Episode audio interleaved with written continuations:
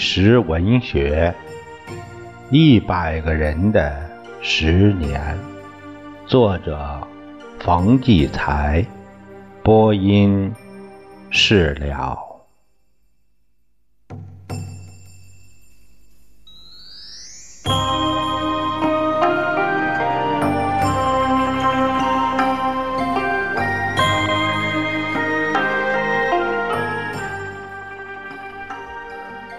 下面这位讲述人是在一九六六年的时候二十岁，是一个师范大学的学生，男学生。呃，这个讲述这个家的题目是一个老红卫兵的自白。他讲述的时候，他说啊，他说来的时候，这是他面对着作者冯骥才先生，他这样说：来的时候，几个当年的老红卫兵说：“你去把咱闷在心里的话冲他说说吧。我找你不是忏悔来的，我感觉直到今天对我们也是不公平的。你要敢写，我就敢说。当然按你要求。”我还要从自己的经历讲起，经历本身就是一切，这么说行吗？我说的可能前后不衔接啊，我先简单的把文革前一两年的情况说一说，因为这是个基础。我是一九六四年高中毕业生，那一阵子我考学的目标就是南大，我比较喜欢古典文学。可当时到处都在宣传侯俊、邢燕子、董家庚的事迹，处在文革前高潮的预演，上山下乡，呃，不是叫先锋吗？我这个人历来就听党的话，因为我从小学一直受着正统的听党的话的教育，我出身挺好。我父亲是个拉三轮车的工人，我的母亲是在农村那家长大的，我的二姐还是政府给我找回来的呢。解放以前，我这姐姐就卖给了那十大资本家之一的刘香九他们家，卖去之后，我妈妈就给他家当奶母了。要讲这个，还有一段故事呢。哎，这个是。话外题了，就先不说了。政府经过周折把我二姐找回来了，我对党的感情就是淳朴了。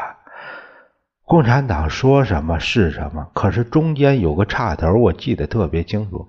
一九五四年的时候，我当时上小学二年级，有一个女教师对我特别好。到了一九五七年，她突然间就变成了右派。当时我很小，挺纳闷儿。女老师挺好的嘛，怎么突然成了右派了？从那一阵子，我就隐隐感到领导非常厉害，不能得罪他们，同时也不应该得罪他们。这个他们就是党。后来啊，我偷偷去看他们那几个右派老师，他已经疯了。他姓严，是教语文的老师。我记得那女老师还穿着旗袍，留着短发，像是五四那个电影里那个样子。我到他家，他抱着我就哭。他说他真想喊。现在看起来，他当时成为右派，无非就就是直言不讳的提出些问题。可是从那以后，我的思想很矛盾。在我的心里就埋下了两个根子，一个是上级领导了不得，另一个根就是不能反对党，党永远正确，党是不可能出现错误的。后来上中学就是一直听党的话，党让干什么就干什么，一直到一九七零年大学毕业分配。历年来，我在分配的志愿书上从来都不填什么志愿，就是坚决服从党的分配。可是现在想起来，就是谁听了话谁活该倒霉？那些不听话的，现在混的还挺好。哎，哎，现在把话呢再接到一九六四年。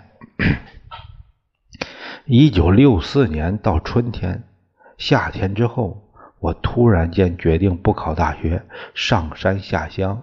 家里当然反对，还有个语文老语文老师也不乐意，但他也得支持我。那个时候谁敢说不让上山下乡？那形势还不能不表态，不表态，那不就是反对吗？不乐意也得说乐意，特别赞成。我就到保底县去了，一共去了七十一个人。那真正的就是革命去的，在八一礼堂欢送会，市长欢送。到了保底县，那正发大水，都是老百姓把我们背过去的。一进村一看，根本跟想象的农村不一样。不过去了还是高兴的。一个月，第二个月。头两个月干活，还有那种虔诚的革命劲头，那鼓舞着干来干去，觉得枯燥了。最严重的就是吃不饱，因为下去之后给四十五斤粮食，十几岁的青年四十五斤粮，而且任何副食都没有，光是棒子和麦子。后来麦子也没有了，就是棒子。到了冬天的时候，连棒子都不够了，就把花生皮子磨了掺着吃。说老实话，这点真受不了。所以，当我看了郑张贤亮那个绿化树讲的挨饿那段情况，我觉得人真是一饿极了，就什么办法就没有了。这个还没动摇我上山下乡的红心。糟糕的就是后来开始四清，哎呀，我记得一次下雨，刚从地里收了高粱回来，在保底县收高粱怎么收啊？就是从水里捞高粱。他这两边地呀是沟，人下地的时候得从沟里得走，汤这么深，高粱从那水里冒出来二尺来高。怎么收呢？两个人拴根绳子，中间弄个杆儿，叫拉杆儿，一走一拉，正好把高粱压下去。手里拿个铁片儿，呃，叫把镰，卡下来往胳膊上一放，抱成一捆。我们这些不会干活呢，就一捆一捆的背过去，背出去。很难走啊！高粱砍完都是一个茬一个茬的，就有点像越南布的那个那个竹雷阵什么的，根本就不能踩。哎呀，又苦又累呀！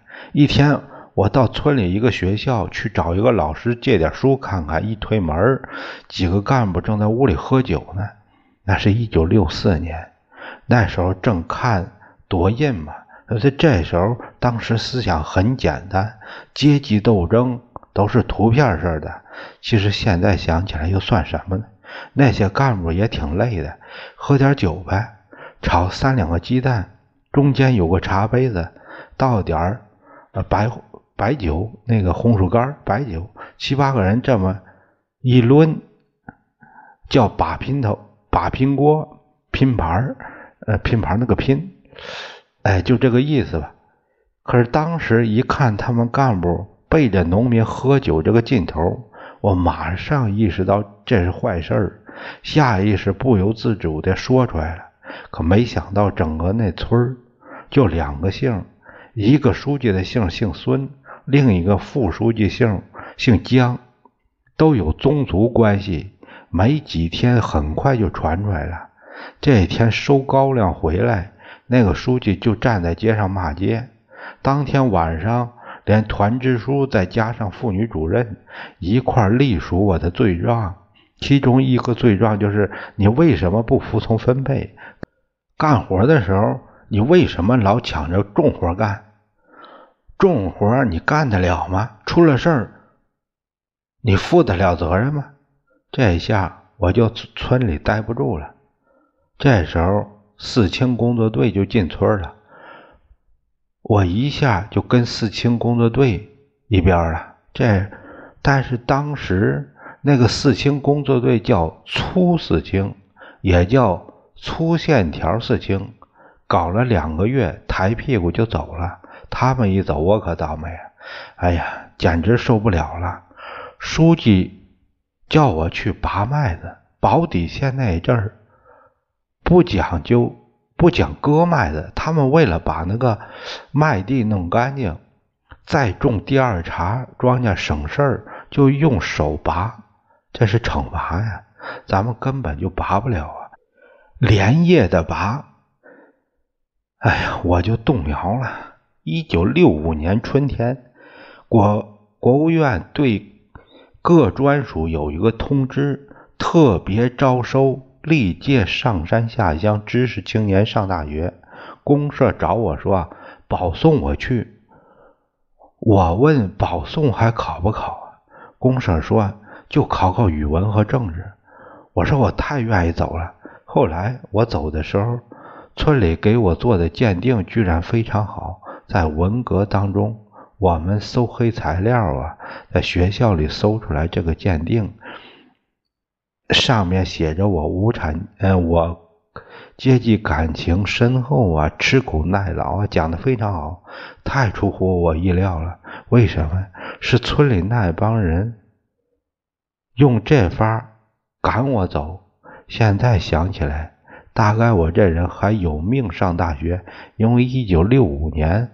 我要不走的话，就永远不可能再上文革前的最后一期旧大学了。一九六五年是最后一波啊，但也不一定命就好。我一九六五年九月进大学，一九六六年六月就开始了文革，这还不到十个月呢。去了以后，学校对我这个下乡知识青年挺感兴趣。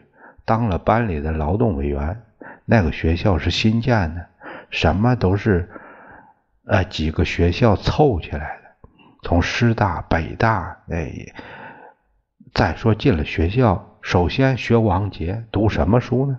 现代文学只讲一个白毛女，后来讲了一个关于大寨报告文学，呃，历史还没来得及讲，就革命了。就尖锐了，再尖锐我不怕，主要觉得自己出身好，没辫子，不在乎呗。另外，我历来就是听共产党的话，是吧？听党的话就不怕，从来也不用多想，根本就不用什么曲线思维，哎，靠条件反射就行。我好虔诚啊，真是认真的写自己的日记，哪天。哪个故事，哪个事儿做的对不对？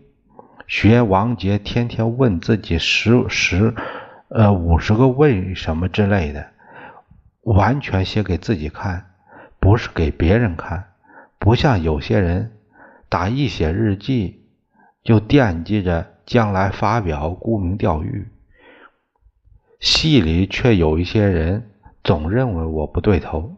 主要因为一些出身不好的同学跟我谈得来，而我们有一个苦大仇深的同学，他真是几代贫农，可我真是蛮不讲理。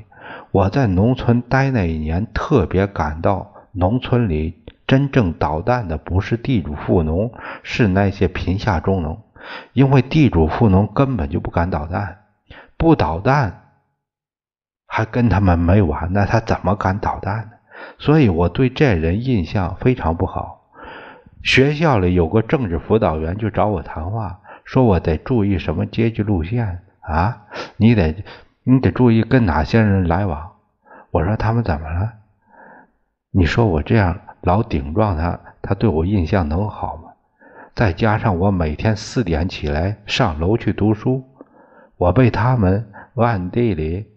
算个白砖人物，我跟图书馆关系特别好，为了跟图书馆搞好关系，好借书，经常去图书馆扫地。图书馆有个管理员是五九年右倾机会分子，那叫老右吧，老家伙，学问特别深厚。他读英文版的《毛泽东选集》，我对他特别崇拜。这也是一条问题，不过这问题要不是文革的话，还不明显。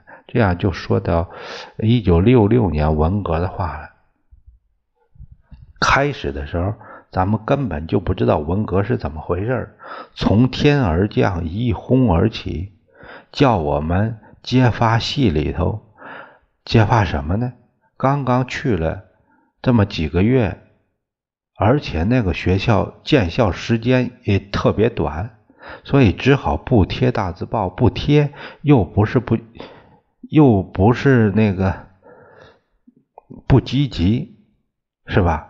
党叫贴大字报就贴，在横扫一切牛鬼蛇神这个社论之前，还只是贴了点儿这个什么呃没什么用的大字报。可是后来呢，戏里头斗争就开始了，再不干真落实那。再不那个干真的就落后了。我记得六月三十号前后，我因为不知道什么情况，就写了一张，只写了一张大字报，针对我们系主任。谁知这成了真正重要的大字报，主要是针对我们系主任，呃兼党支部书记，总压制别的教师，麻烦就来了。有一天学校里传达一位领导的报告，中心内容是。什么好人打好人是误会，什么好人打坏人是应该，坏人打好人是报复。喇叭里就是叫着说呢，全体党团员都去听。我很快从四楼下来，奔礼堂去了。刚走到礼堂门口，我也是团员呢。这是门口一个政治部的女老师，戴着眼镜，胖乎乎的，还有一个政工干部，还有一个。是我们学生会主席往外推我说你不能听分批，我当时还是听党的话的，心想党不让听就不听吧。嗯，以后一定会安排了，就走开了。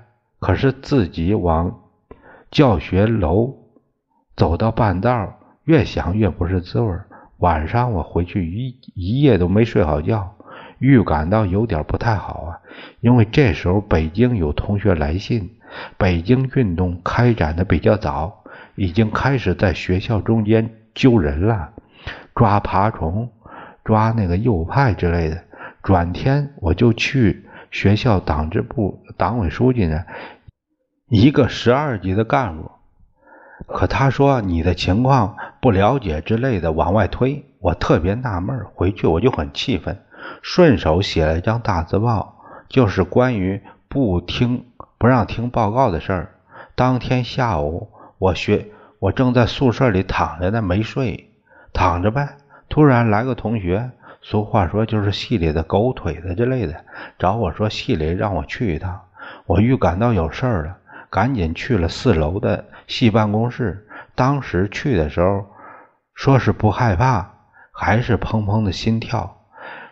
不管怎么样，他们是强大呀！进去一瞧，屋里坐的那阵势吧，几乎围成一圈，有系主任、系副主任、副支书，还有那个政治辅导员，还有院党委派到系里进驻的工作组，几个老师，阵势非同寻常。不过太害怕了，反而豁出去了。老师说，现在的学生碰到这场面都无所谓了。那阵儿当学生很少到领导办公室去，那地方好像是去不得，特别的森严，特别伟大的地方就是。所以呢，自己作为一个学生还是第一次去，害怕过了分就不害怕了。他们连让座都没让座，我自己拉个凳子就坐下了。我问你们找我什么事儿？平时都不敢这说话。呃，这时候有一个历史。讲师这个人是很有水平，口才也非常好，当过志愿军。他坐的姿势非常优雅。他说：“啊，你为什么不从你自己本身找问题呢？我说你们不让我听报告，剥夺我政治权利啊！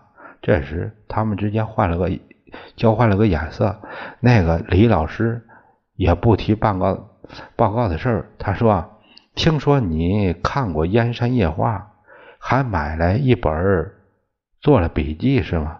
这是事实，我承认。”这个教师又说：“你还跟许多同学宣扬女人的。”长发之类的宣扬过吧，这也是事实。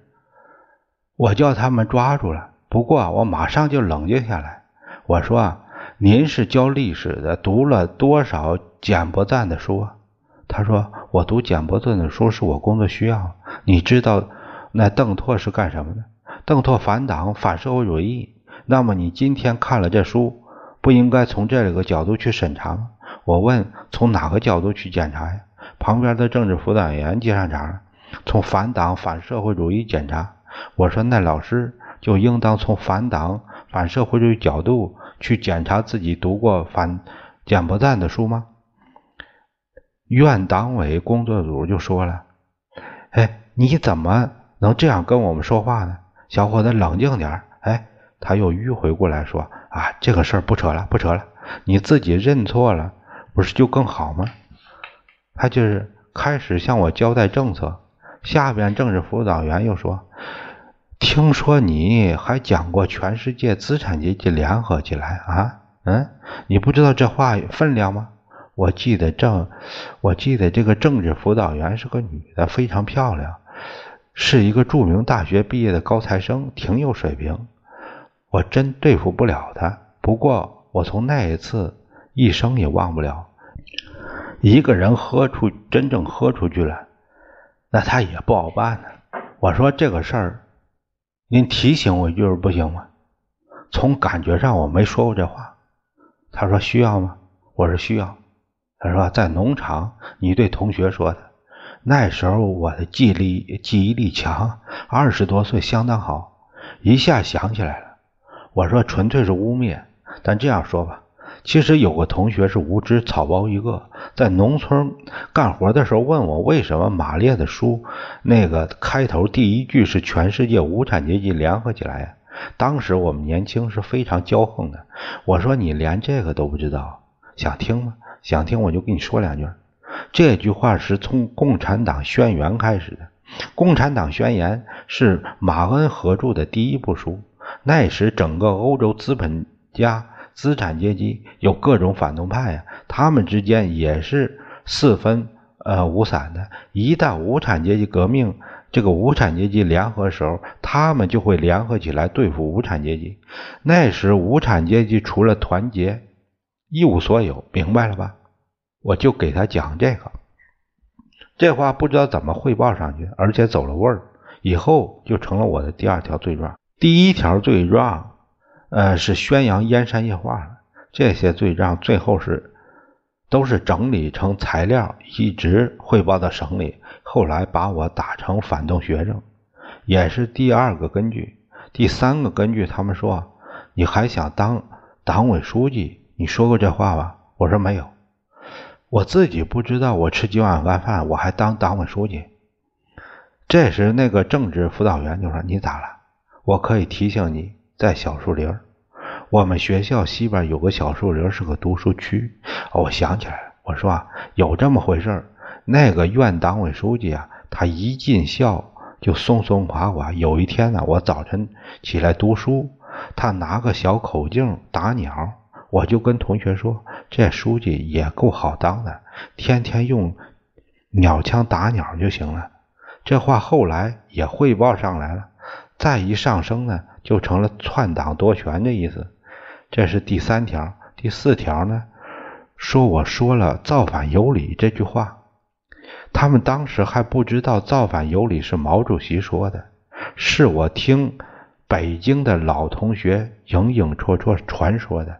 他们问我啊，“造反有理，造哪个阶级的反呢？造哪个阶级的反呢？”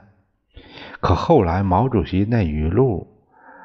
马克思主义的理论千条万绪，归根结底就是一条造反有理。发表出来整材料时就没加进去，没当罪状。这样我就内定成了学校中文系三个反动学生之一。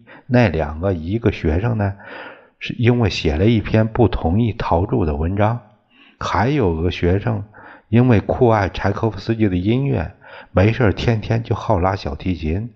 在屋里头，他出身于资产阶级。看来啊，我们三个人，一个是直接进攻无产阶级革命、无产阶级司令部的，一个就属于资产阶级孝子贤孙。我这个人大概属于无产阶级叛徒吧。这个事儿出来之后，就把我软禁起来了。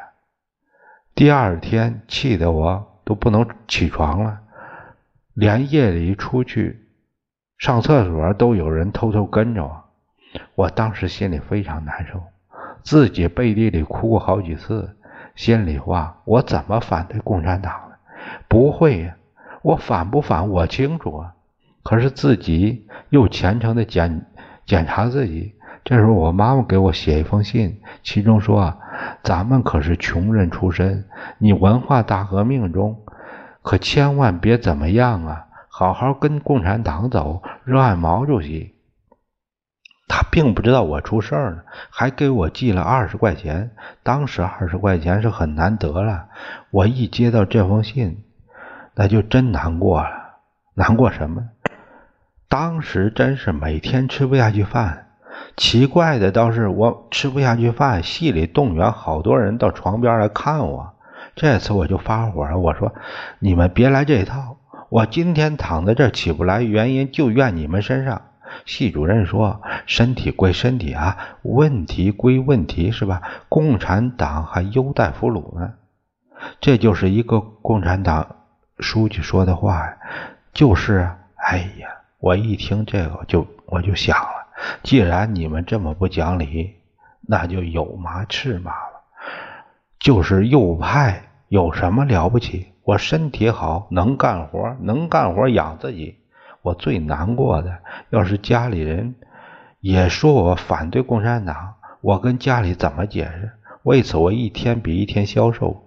这时，我们系里有个女同学，名字我就不说了。她的姥姥是慈禧的一个宫女儿，她爸爸是国民党的党员，所以她在系里的地位都可想而知了。在文革以前，我根本就不不乐意理她，在我后边坐着。娇小姐一样，当然是。咱们这样看，记得一天我到楼上去，楼上有一个平台，我站在平台上往下看。那城市不大，一看看到边儿了。我朦胧中有死的想法，这么一跳下去，就全干净了。